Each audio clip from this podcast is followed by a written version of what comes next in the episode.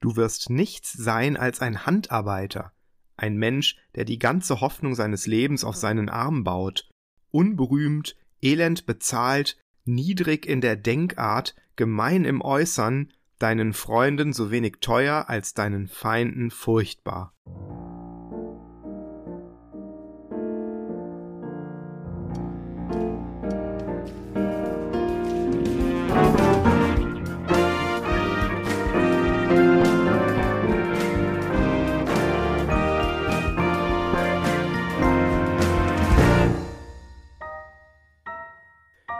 Ist Bibel Plus, der Podcast rund um die Heilige Schrift und den christlichen Glauben. Und wir werfen heute einen Blick auf die Rolle der Erwerbstätigkeit.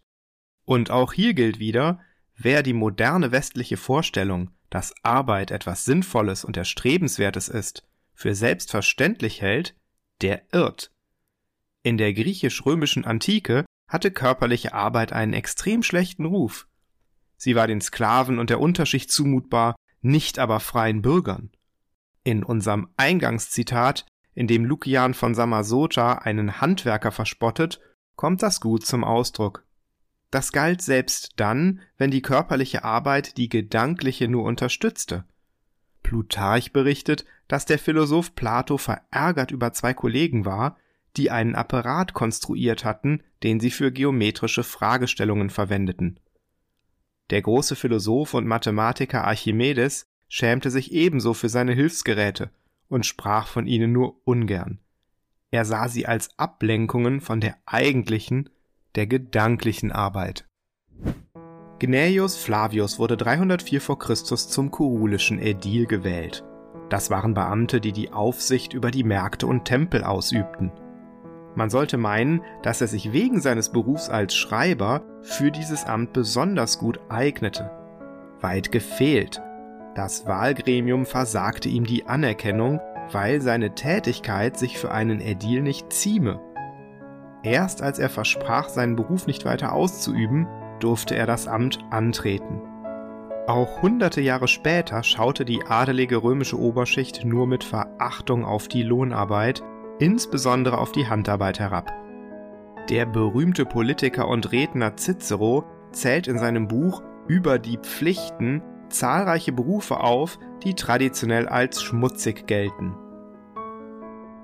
Unedel und unsauber ist der Erwerb der ungelernten Tagelöhner, deren Dienst man bezahlt. Schmutzig sind auch die Geschäfte der Zwischenhändler. Ohne Lügen würden sie ja nichts verdienen. Handwerker fallen ebenfalls darunter. Was kann eine Werkstatt schon Edles haben? Am allerschlimmsten aber sind die Berufe, die nur sinnlichen Genüssen dienen, Heringsbändiger, Fleischer, Köche, Hühnermäster, Fischer, dazu noch die Quacksalber und Tänzer. Neben einer Karriere in der Politik oder beim Militär erkannte die römische Antike vor allem die selbstständige Arbeit in der Landwirtschaft als ehrenhaft an.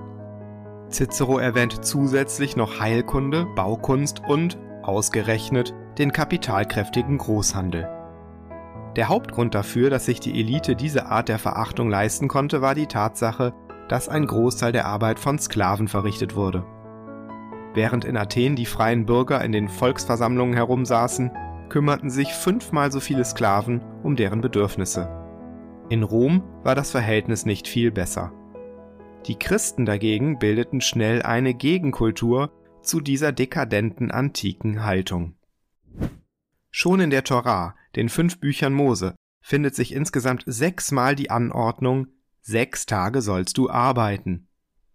Tatsächlich geht diese Aufforderung schon auf den Garten Eden zurück. Die landläufige Vorstellung, im Paradies würde man herumliegen, bis einem gebratene Tauben in den Mund fliegen, könnte falscher nicht sein. Der Auftrag Gottes an Adam und Eva lautete vielmehr, die Erde zu füllen und sie sich untertan zu machen. Nichtstun war schon hier keine Option.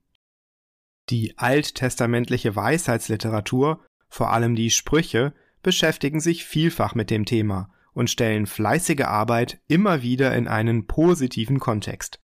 Besonders bekannt ist die Aufforderung in Sprüche 6 Vers 6. Geh hin zur Ameise, du Fauler, sieh an ihr Tun und lerne von ihr. Wenn sie auch keinen Fürsten noch Hauptmann noch Herrn hat, so bereitet sie doch ihr Brot im Sommer und sammelt ihre Speise in der Ernte. Wie lange liegst du, Fauler? Wann willst du aufstehen von deinem Schlaf? Ja, schlafe noch ein wenig, schlummre ein wenig, schlage die Hände ineinander ein wenig, dass du schläfst. So wird dich die Armut übereilen wie ein Räuber und der Mangel wie ein gewappneter Mann. Die Christen nahmen dieses jüdische Erbe auf und zeichneten sich von Anfang an durch Hochschätzung der Arbeit aus. Das folgte schon ganz natürlich daraus, dass Jesus selbst jahrelang als Zimmermann gearbeitet hat. Die Bibel beschäftigt sich mit diesem Teil des Lebens Jesu kaum, aber wir wissen, dass Josef, der Mann der Maria, Zimmermann war, und es lag daher nahe, dass Jesus im Familienbetrieb mitgearbeitet hat.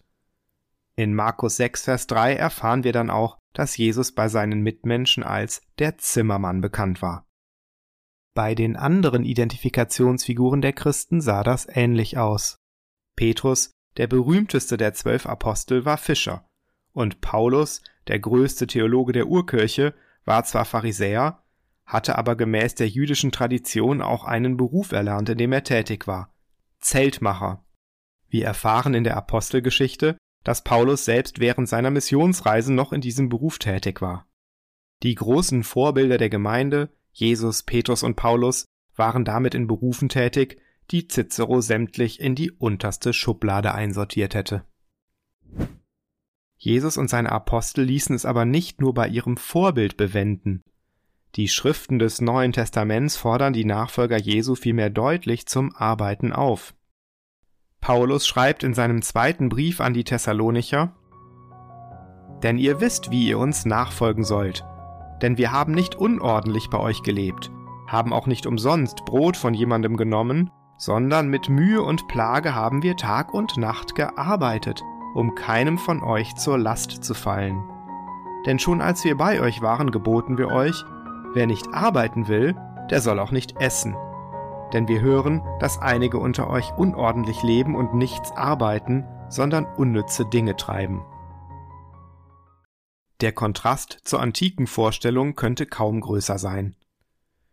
Im Epheserbrief heißt es in ähnlicher Weise Wer gestohlen hat, der stehle nicht mehr, sondern arbeite und schaffe mit eigenen Händen das nötige Gut, damit er dem Bedürftigen abgeben kann.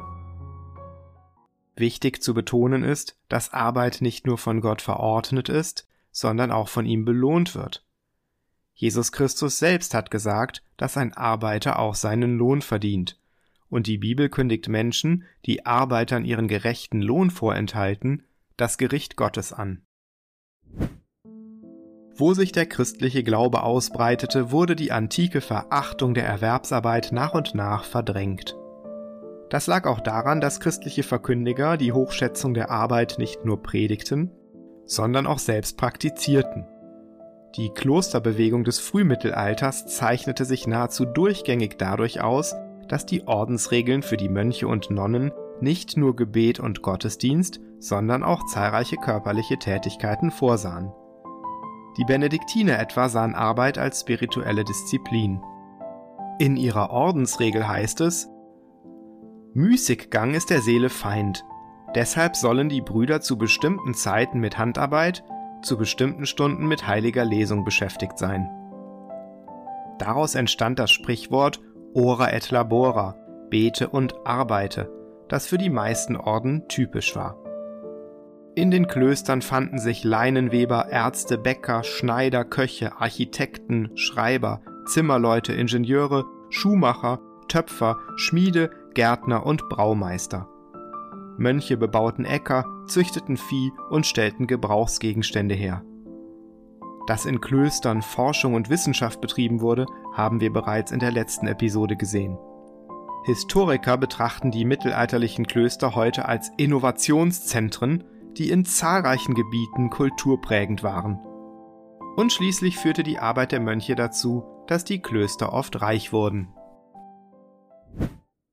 Wie schon bei der Bildung erhielt die christliche Anerkennung der Erwerbsarbeit durch die Reformation entscheidenden Auftrieb. Der Reformator Martin Luther sah Arbeit als eine Möglichkeit zum Dienst für Gott an. Er ist uns jetzt kurz zugeschaltet und wird uns sein Verständnis von Arbeit selbst erklären. Herr Luther, Sie arbeiten selbst sehr viel und haben sich verschiedentlich positiv zur Arbeit geäußert. Warum ist Arbeit für Sie so wichtig? Von Arbeit stirbt kein Mensch, aber von ledig und müßig gehen kommen die Leute um Leib und Leben. Denn der Mensch ist zur Arbeit geboren, wie der Vogel zum Fliegen. Besteht da nicht die Gefahr, dass sich Menschen auf das Ergebnis ihrer Arbeit etwas einbilden? Dass sie ihren Wert an dem Ergebnis ihrer Arbeit festmachen? Der Mensch soll und muss arbeiten und etwas tun, aber doch daneben wissen, dass ein anderer ihn ernährt als seine Arbeit, nämlich Gottes Segen. Aber hat denn normale Arbeit wirklich geistlichen Wert? Natürlich hat sie das. Der Wert liegt allein schon im Gehorsam. Wenn du eine geringe Hausmagd fragst, warum sie das Haus kehre, die Schüsseln wasche, die Kühe melke, so kann sie sagen, ich weiß, dass meine Arbeit Gott gefällt, weil ich sein Wort und seinen Befehl für mich habe. Aber nicht jede Arbeit kann Gott ehren, oder? Was ist, wenn sie schlampig gemacht wird? Oder wenn es dabei nur um das eigene Fortkommen geht? Ein gläubiger Mensch soll in seiner Arbeit Gott fürchten und ehren und an sein Gebot denken, damit er niemandem Unrecht tun, noch ihn bestehlen oder übervorteilen oder ihm etwas veruntreuen möge. Solche Gedanken und solch Glaube machen ohne Zweifel aus einem Werk ein Gebet und ein Lobopfer dazu. Denken Sie dabei nur an die Erwerbsarbeit oder zählt das auch für Hausarbeit oder ehrenamtliche Arbeit? Wieso sollte die Art der Arbeit einen Unterschied machen? Wenn eine Frau ein Kind stillt, wiegt, badet und andere Werke mit ihm tut, und wenn sie sonst arbeitet und ihrem Mann hilft, dann sind das alles lauter goldene und edle Werke. Vielen Dank für das Gespräch. Wir haben gesehen, dass die christliche Sicht auch der geringsten Arbeit als etwas Positives und Gottgewolltes die antike Verachtung der Erwerbsarbeit verdrängt hat. Sie hat entscheidend zu Fortschritt und Wohlstand des christlichen Westens beigetragen. Historiker haben in Untersuchungen nachgewiesen, dass selbst Japan, das eine hohe Arbeitsethik und einen entsprechenden Wohlstand aufweist, insofern aus christlichen Quellen geschöpft hat. Während der Meiji-Restauration Ende des 19. Jahrhunderts wurde die japanische Gesellschaft nach westlichem Vorbild umgestaltet und übernahm, etwa über die preußische Verfassung, christliche Ideen bezüglich Wirtschaft und Industrie. Nicht zu übersehen ist allerdings, dass die ursprüngliche Idee, die der Arbeit ihre Würde gab, dass sie nämlich im Gehorsam gegenüber Gott und zu seiner Ehre geschah, immer mehr im Schwinden begriffen ist. Entsprechend sehen wir auch in westlichen Gesellschaften, wie immer mehr Menschen, die eigentlich arbeiten könnten, das einfach nicht mehr tun und sich stattdessen staatlich versorgen lassen. Ohne eine erneute Rückkehr zu den biblischen Wurzeln der Arbeit wird sich dieser Effekt noch verstärken. Zum Schluss wollen wir uns noch kurz zwei weitere Phänomene anschauen, die mit der biblischen Sicht auf die Arbeit zusammenhängen. Zum einen wäre da die Wichtigkeit des Privateigentums zu nennen. Das Recht auf Eigentum, von dem schon die zehn Gebote ausgehen, ist eine der Grundbedingungen persönlicher Freiheit. Das Gebot Du sollst nicht stehlen schützt dieses Recht ausdrücklich. Und in der Geschichte hat sich immer wieder gezeigt, dass kommunistische Experimente zwangsläufig in Unfreiheit und Armut enden. Zum anderen ist auch die soziale Komponente des Eigentums ein spezifisch christlicher Gedanke. Ideen wie ein Mindestlohn gehen auf die biblische Lehre zurück, dass ein Arbeiter auch fair bezahlt werden muss. Und dass Vermögende mit ihrem Eigentum zum Gemeinwohl beitragen sollen, hat schon Paulus angeordnet. Christen sollen ja nicht arbeiten, um sich selbst Reichtum anzuhäufen, sondern um den Bedürftigen helfen zu können. Das war ein kurzer Blick auf die christlichen Wurzeln des westlichen Arbeitsethos, das wir oft als selbstverständlich betrachten, das aber ohne biblische Wurzeln nicht denkbar wäre. Das gleiche gilt für etwas, das viele heute für einen Gegensatz zum christlichen Glauben halten, für die Naturwissenschaften. Darum geht es beim nächsten Mal hier bei Bibel Plus.